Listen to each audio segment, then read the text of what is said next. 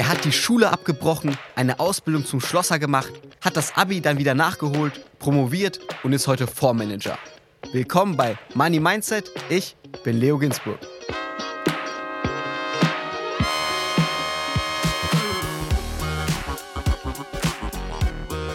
Disclaimer.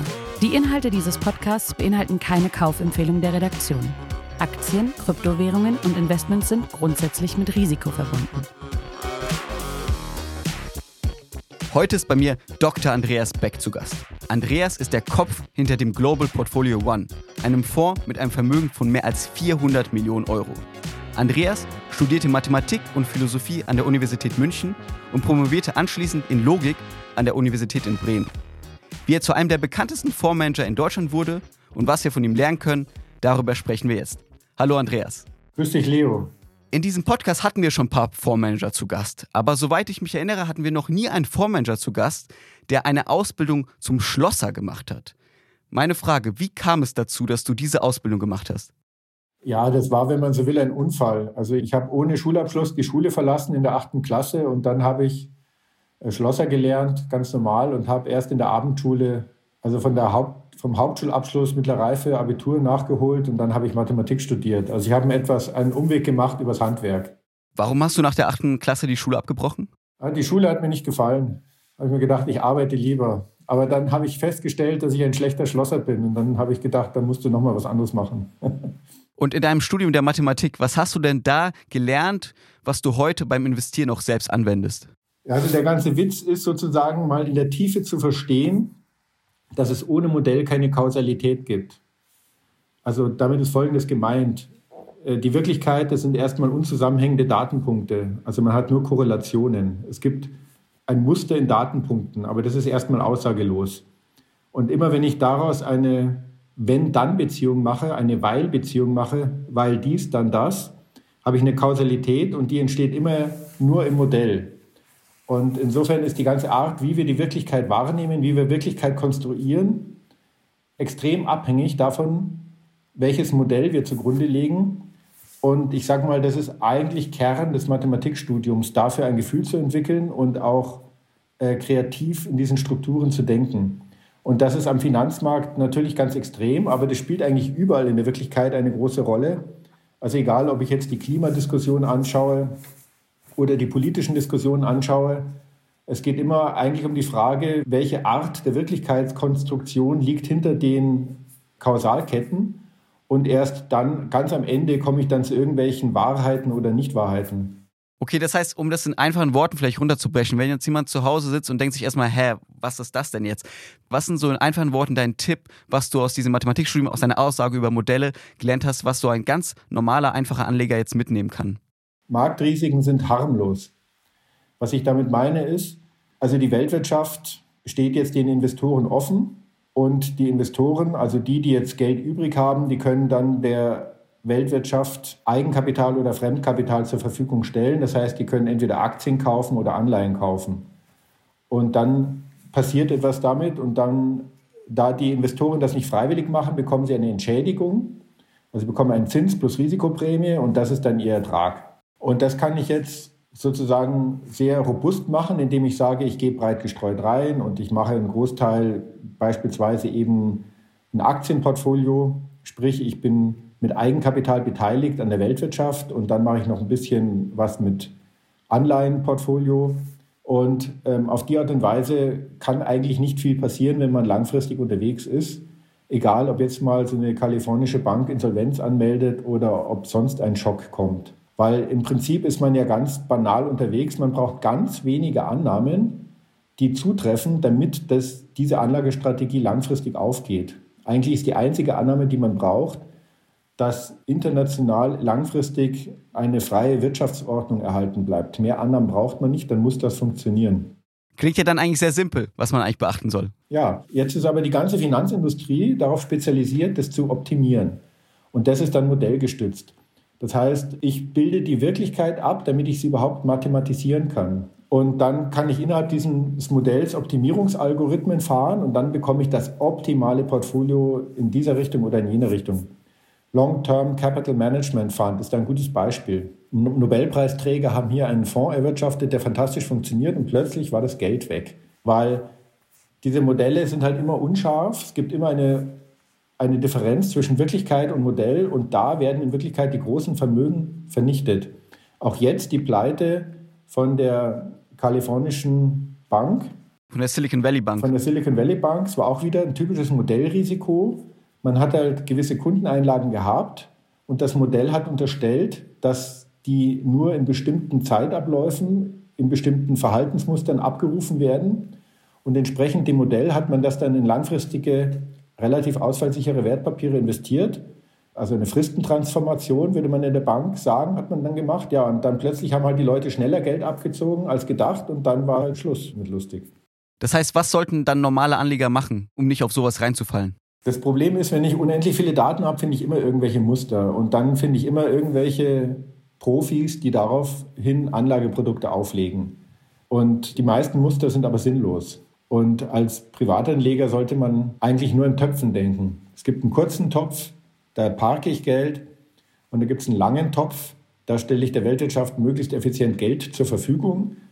Da brauche ich dann einen größeren Anteil an Eigenkapital, das ich zur Verfügung stelle weil die Risikoprämien dann höher sind. Und dann diese ganzen super interessanten Anlageprodukte, auch im institutionellen Bereich, die sind halt wahnsinnig mit Vorsicht zu genießen. Also keep it simple, sozusagen alles einfach halten. Wenn wir kurz nochmal in deine Vergangenheit gehen. Du hast deine Ausbildung zum Schlosser gemacht, dann hast du Mathematik und Philosophie studiert und dann einen Doktor in Logik gemacht. In einfachen Worten, kannst du uns erzählen, in was hast du promoviert? Was war das für ein Thema? Ich habe mich damit, also ich habe eine formale Sprache konstruiert, mit der man widerspruchsfrei Systeme beschreiben kann, die selbstreferenzielle Prozesse beinhalten. Und auch da bin ich wieder direkt im Finanzmarkt, weil der größte Fehler, der in der ganzen Volkswirtschaftslehre passiert, ist, dass dort immer davon ausgegangen wird, dass es Ursache, äh, Gesetz, Wirkung gibt. Also wie in der Physik. Ursache, Naturgesetz, Wirkung. So, und jetzt, wenn ich selbstreferenzielle Bezüge habe, zum Beispiel lernende Systeme sind selbstreferenziell, dann kann ich diese ganzen Berechnungen nicht mehr anstellen, weil wenn zweimal das gleiche Ergebnis ist, zum Beispiel eine Zinserhöhung der FED, dann habe ich beide Male ganz unterschiedliche Ergebnisse, weil der Markt mitdenkt und mitlernt. Und wenn das erste Mal bestimmte Katastrophen eingetroffen sind, zum Beispiel ein Liquiditätsrisiko und Lehman-Pleite, und jetzt kommt wieder ein Liquiditätsrisiko, dann wird nicht das gleiche Ergebnis passieren, weil ich eben ein selbstreferenzielles System habe, welches lernfähig ist. Und insofern ist auch der Finanzmarkt extrem nah in seiner ganzen Strukturierung an dem, wo ich mich dann auch in der Promotion mit beschäftigt habe. Und was bedeutet diese Erkenntnis, also für uns Normalos, wenn man jetzt sein Geld investiert, was, was kann man da mitnehmen? In Systemen mit selbstreferenziellen Bezügen gibt es keine Prognosen. Also ich kann nicht prognostizieren, dass irgendwas Konkretes eintritt.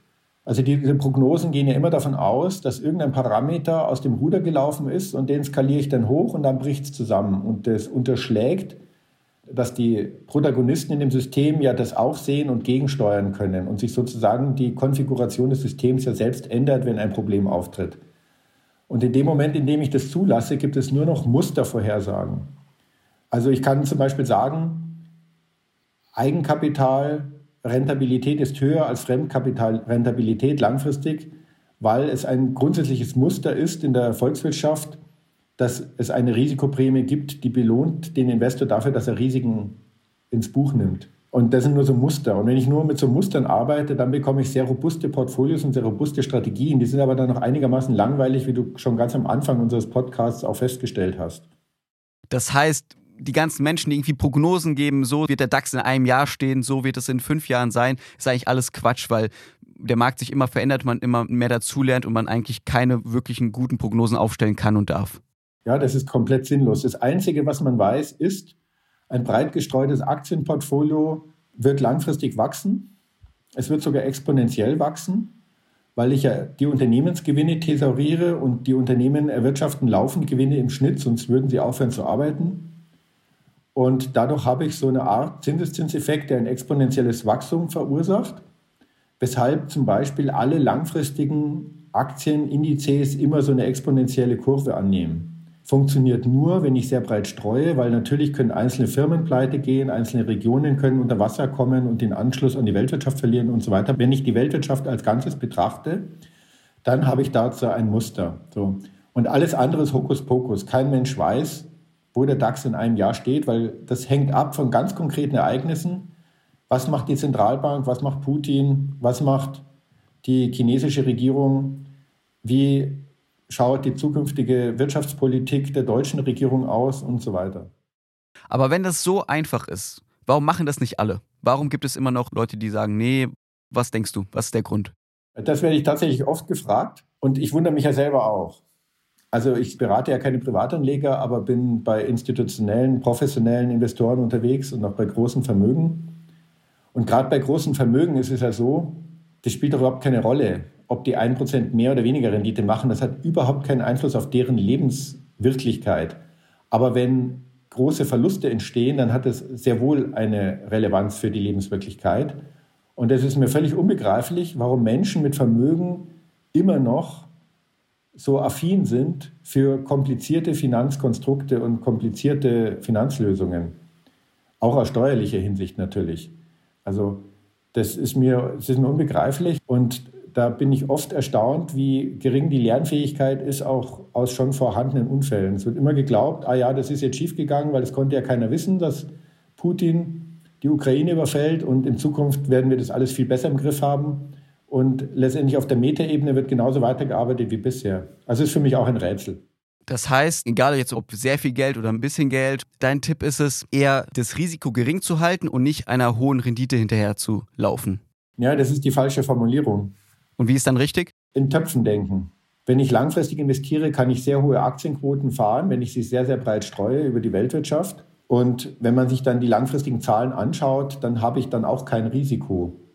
Also das ist jetzt keine Prognose, sondern man muss sich einfach vorstellen, die Weltwirtschaft, das sind knapp 10.000 Unternehmen, die jeden Tag etwas produzieren und wo die Vorstände jeden Tag darüber nachdenken, wie sie die Ertragskraft erhöhen. Die haben alle Eigenkapitalrenditen, die sie erzielen müssen. Sobald die nicht erzielt werden, wird der Vorstand entlassen, das Unternehmen wird umstrukturiert und was auch immer. Dem gegenüber steht eine große Menge an Verbrauchern, die jeden Tag Konsument ist und Produkte nachfragt. Ich habe Millionen an Menschen, die jeden Tag in die Arbeit gehen und in diesen Firmen arbeiten und einen Mehrwert produzieren. Und wenn ich das aus diesem Blickwinkel betrachte, dann ist es völlig egal, ob die Kurse mal schwanken oder nicht schwanken. Und dann ist es auch völlig egal, ob sie mal stark schwanken oder nicht schwanken, weil langfristig sammle ich diese Erträge der Weltwirtschaft ein. Das ist kein Risiko. Und das ist eben deswegen kein Risiko, weil die Rendite so hoch ist. Also wenn man sich die Weltwirtschaft anschaut, dann ist eine Rentabilität bezogen aufs eingesetzte Kapital von 7, 8 Prozent so eine Mindestquote im Schnitt über die Branchen hinweg, die verlangt wird, damit Unternehmen arbeiten dürfen und nicht gleich umstrukturiert wird. Und das würde bedeuten, dass ich im Schnitt so alle zehn Jahre eine Verdoppelung meines Vermögens habe. Und das große Risiko ist jetzt, dass es mal acht Jahre dauert und mal zwölf Jahre dauert, je nachdem, das weiß keiner. Aber ich kann, wenn ich langfristig denke, kann ich auch langfristig mich an der inneren Rentabilität orientieren und dann hat das nichts mit dem klassischen Risikobegriff zu tun. Der klassische Risikobegriff, der geht über Schwankung, über Volatilität.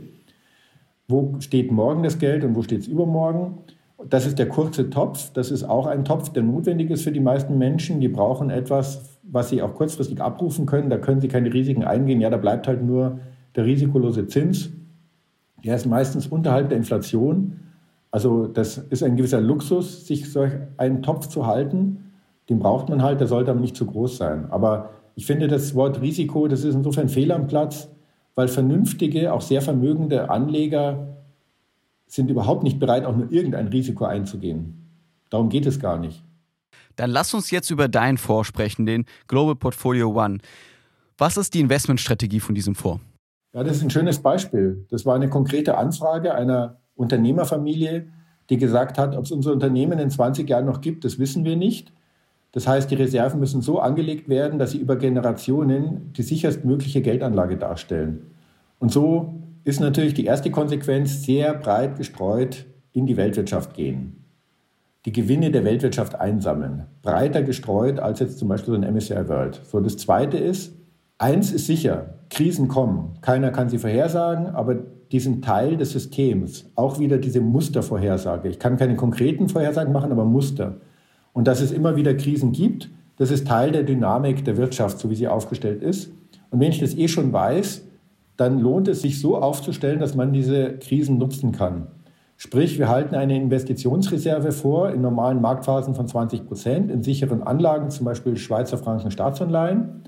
Und wenn eine Krise kommt, wird die Investitionsreserve aufgelöst, weil es ist auch wieder ein Muster. In Krisen bekommt man extrem viel Eigenkapital, wenn man jetzt den Unternehmen Kapital zur Verfügung stellt. Also man bekommt so eine Antizyklikprämie, könnte man das nennen. Und immer wenn dann sich die Zeit wieder normalisiert, dann geht man wieder raus und baut die Investitionsreserve aus. Also das ist dann sozusagen so ein Stabilisierungsfaktor, der macht mich unabhängig davon, ob jetzt tatsächlich Krisen kommen oder nicht. Wenn sie nicht kommen, dann sammle ich halt 80 Prozent der Erträge ein der Weltwirtschaft. Und wenn Krisen kommen, dann habe ich nominal über die Schwankungen natürlich die Verluste auf der Aktienseite, aber ich kann die dann wieder nutzen und den Erwartungswert hochziehen, indem ich dann die Investitionsreserve einsetze. Und, Zu diesen ähm, 20% Cash eine kurze Frage, die du dann ja investierst, wenn eine Krise kommt. Dann ist es ja auch ein bisschen Market Timing, also dass du darauf achtest. Ist es dann nicht auch riskant? Wäre es irgendwie nicht taktisch klüger, 100% sozusagen langfristig zu setzen oder warum diese 20? Also dieser Begriff Market Timing, der ist unsauber. Der wird sehr gerne unsauber verwendet. Ähnlich wie der Begriff passiv unsauber verwendet wird.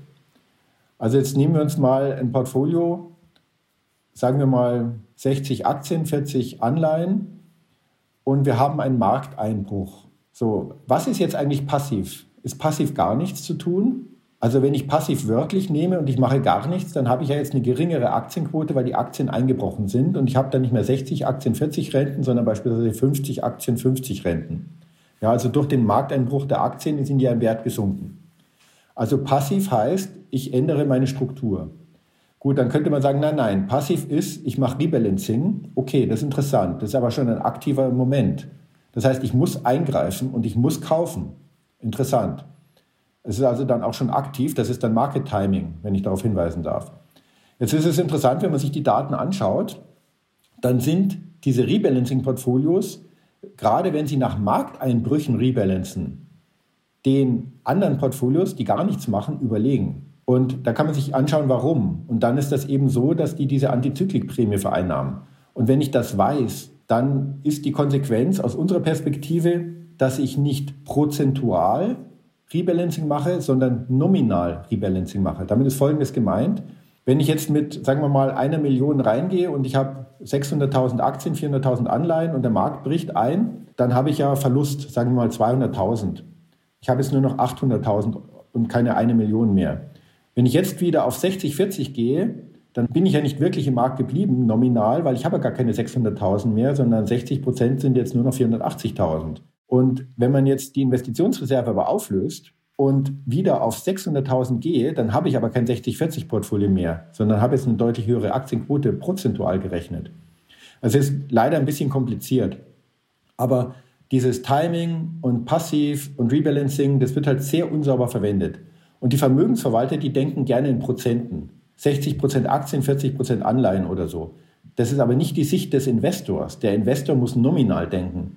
Und der muss nominal investiert bleiben in der Krise. Und um gerade das machen zu können und kein Timing zu haben, dafür brauche ich die Investitionsreserve.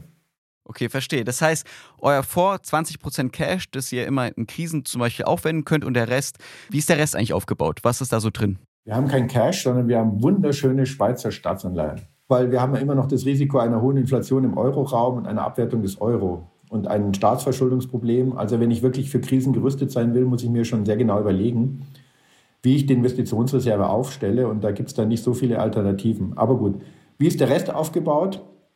Also der Rest, da versuchen wir möglichst effizient die Erträge der Weltwirtschaft einzusammeln. Sprich, wir gehen von den kleinen Unternehmen, großen Unternehmen, Schwellenländer, Industriestaaten. Wir kaufen alles, also über 8.800 Unternehmen schaffen wir. Und als Gewichtung nehmen wir jetzt nicht die reine Marktkapitalisierung, sondern wir justieren das regional noch über die Bewertung der Unternehmen, sodass wir nicht blind in jede Blase hineinlaufen. Unterm Strich kommt dann etwas heraus, das würde man in der Fachsprache ein Mehrfaktorenmodell nennen. Also es ist jetzt nicht so der ganz große Unterschied zu einem MSCI All Countries Investable Markets World. Okay, zu deiner Aussage mit der Marktkapitalisierung. Das heißt, ihr schaut jetzt nicht auf die Bewertung, also jetzt ob Tesla jetzt irgendwie riesig bewertet ist und man weiß gar nicht, wie viel Wert da wirklich hintersteckt, sondern ihr schaut euch an, wie viel Gewinn die machen, was die für einen Cashflow haben und so baut ihr euer Portfolio auf. Genau, die Sicherheit entsteht über den Zinseszinseffekt der Unternehmensgewinne. Und deswegen ist es ein ganz zentraler Baustein für die Allokation bei uns. Und jetzt hat man es lange vergessen, aber zum Beispiel Japan 1990 war 40 Prozent im MSCI World, obwohl da überhaupt keine Unternehmensgewinne dagegen standen. Und solche Blasenrisiken muss ich vermeiden in meinem Portfolio, wenn ich möglichst sicher unterwegs sein möchte. Äh, eigenartigerweise hatten wir jetzt auch in den USA eine extrem hohe Bewertung relativ gesehen zum Rest der Welt. Und der MSCI World ist ja phasenweise mit 70 Prozent USA gewichtet gewesen. Aber das hat nicht zugeschlagen, obwohl die so hoch bewertet waren. Aber das ist ein historischer Sondereffekt. Die USA waren halt die großen Gewinner der Euro-Krise, die großen Gewinner der Corona-Krise und jetzt auch die großen Gewinner der Ukraine-Krise. Deswegen ist das ein bisschen ein Sondereffekt. Aber die eigentliche Idee ist sozusagen, dass ich möglichst breit gestreut investiert bin und auch so Kumullrisiken vermeide von extrem hohen Bewertungen. Denkst du dir auch manchmal, hey, hätte ich vielleicht einfach mal lieber in den MSCI World investiert und weniger Aufwand gehabt und gut ist? Nein, auf keinen Fall. Also dazu bin ich zu lange im Markt. Dass der MSCI World jetzt eine Zeit lang so gut funktioniert hat, ist ein Zufall. Ich war auch schon im Markt, als alle nur noch MSCI Emerging Markets machen wollten und die BRICS-Story lief. Vergesst die Industriestaaten. Die Zukunft ist nur in Brasilien, Russland, Indien, China. Schau dir an, was aus diesen Ländern geworden ist. Die Welt ist nicht vorhersagbar und kein Mensch weiß, ob Europa in zehn Jahren wieder sehr gut dasteht oder wirklich unter die Räder kommt. Und auch Amerika, da ist nicht alles Gold, was glänzt. Hohe Staatsverschuldung, extreme Spannungen innerhalb der Bevölkerung, hohe Verschuldung bei den Bürgern, bei den Konsumenten. Also ich kann jedes Region, jedes Land, jede Branche immer so betrachten, dass es ein Strong Buy oder ein Strong Sell ist. Und dann bleibt ja nichts anderes übrig, als möglichst breit zu streuen. Und wenn man möglichst breit streut, ist man immer richtig, aber nie perfekt. Aber das heißt, wir haben ja bestimmt sehr, sehr viele Hörerinnen und Hörer, die in den MSCI World investieren, vielleicht noch MSCI Emerging Markets dazu. Was ist deine Meinung zu dieser Strategie? Die funktioniert auch. Muss man nicht ändern. Also wir haben natürlich einen anderen Anspruch, haben auch ambitionierte Kunden, die einen etwas anderen Anspruch haben. Aber das Einfachste, wenn ich jetzt einen Sparplan mache, ist, ich kaufe so einen Plain Vanilla ETF, gibt es überhaupt nichts gegen zu sagen. Aber was sind deiner Meinung nach die größten Schwächen von so einer Strategie? Ja, dass der Mensch kommt nicht umhin, der guckt immer in den Rückspiegel, er kann nicht anders. Also alle, die 2008 sich überlegt haben, wie sie investieren, haben massiv Emerging Markets übergewichtet. Das war ja die Story mit der BIP-Gewichtung und so. Jetzt sind die Emerging Markets unter die Räder gekommen. Jetzt tun alle Amerika übergewichten und kaufen vielleicht noch ein Nasdaq dazu und ein S&P 500, weil es ist ja am besten gelaufen. Aber man, man hat halt immer das Gefühl, das, was in der Vergangenheit funktioniert hat, das ist richtig und das mache ich jetzt in Zukunft auch. Und der MSCI World war da tatsächlich ein Sonderfall, weil eben diese extreme USA-Gewichtung auch hier von extrem wenig Werten, also die große Plattformökonomie, die dort dominant ist, hat halt wirklich alles outperformed. Und es ist der Welt zu wünschen, dass wieder andere Zeiten kommen. Es können nicht mehr alle Gewinne nur noch in Plattformökonomie fließen. Und ähm, die Welt ist ja sowieso im Umbruch auch wegen Net Zero und dies und jenes. Und wo das dann landet, das weiß kein Mensch. Also meine Empfehlung ist trotzdem breit streuen. Aber da ist man mit so einem MSCI World auf jeden Fall schon gut aufgehoben. Wenn man was beimischt, ich würde dann nicht noch USA beimischen, weil die sind halt extrem hoch gewichtet. Wenn man hier in den Schwellenländern noch unterwegs war als Beimischung, nicht ärgern, dass die so schlecht gelaufen sind, können auch wieder andere Zeiten kommen. Das heißt, deine Prognose für den MSCI World ist erstmal optimistisch für die nächsten Jahre. Na, der ist hinreichend breit genug gestreut, dass auch der langfristig so einen Zug nach oben haben muss, egal wie er kurzfristig schwankt. Dafür ist er breit genug gestreut. Der DAX 40 zum Beispiel, der wäre nicht breit genug gestreut. Das sind zwar schöne globale Unternehmen und der ist im Moment auch extrem niedrig bewertet, aber ob die deutsche Automobilindustrie mit unserer Wirtschaftspolitik, ob die den Sprung in die nächsten zehn Jahre schafft und auch die Chemieindustrie und Maschinenbau, also wie es mit der deutschen Wirtschaft weitergeht, da würde ich sagen, da ist man nicht breit genug gestreut.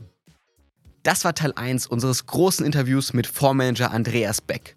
Nächste Woche geht's weiter. Da sprechen wir über gefallene Engel, wie man nachhaltig investieren kann und Wirecard. Doch die Folge ist hier noch nicht ganz zu Ende. Ein Hinweis in eigener Sache. Seit kurzem gibt es einen neuen, spannenden Podcast von uns bei Business Insider. Es geht um eines der spannendsten und kontroversesten deutschen Startups, den Schnelllieferdienst Gorillas. Der hat es geschafft, so schnell wie kein anderes Startup zuvor mit einer Milliarde Dollar bewertet zu werden. Meine Gründerszene-Kollegin Sarah Heuberger hat sich die Firma ganz genau angeschaut und mit ganz vielen Insidern gesprochen. Nicht zuletzt auch mit dem Gründer selbst. Der Podcast heißt Cash Burners, die Gorilla Story. Und die ersten Folgen sind ab jetzt überall verfügbar, wo es Podcasts gibt. Hier folgt der Trailer.